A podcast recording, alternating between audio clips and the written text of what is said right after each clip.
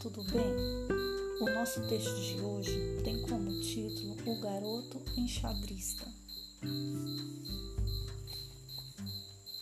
Um dia, em Havana, dois senhores já avançados em idade estavam jogando xadrez ao ar livre e ao lado um garoto de cinco anos observava atentamente todas as jogadas. No fim da partida, da qual o pai saíra vitorioso, a criança disse: O senhor venceu muitas, mas fez uma jogada errada com seu cavalo. Quem ensinou a jogar xadrez? perguntou o pai. Ninguém respondeu ele, com toda calma e tranquilidade. Vi o senhor jogar muitas vezes e assim aprendi a manejar as pedras. Sente-se aqui, seu fedelho e vamos experimentar a sua sabedoria.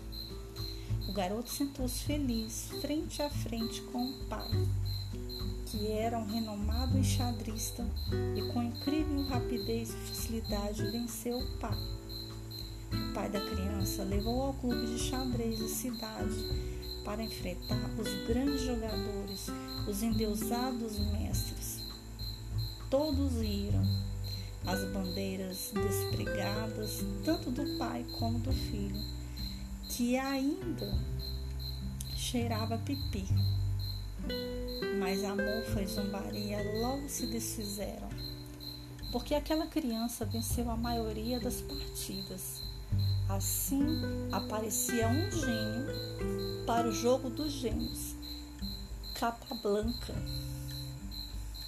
Moral da história: o maior pecado do ser humano é ignorar nas forças interiores seus poderes e sua herança divina. Estuda-te, vê quanta coisa és capaz de fazer. Autor O. S. Marden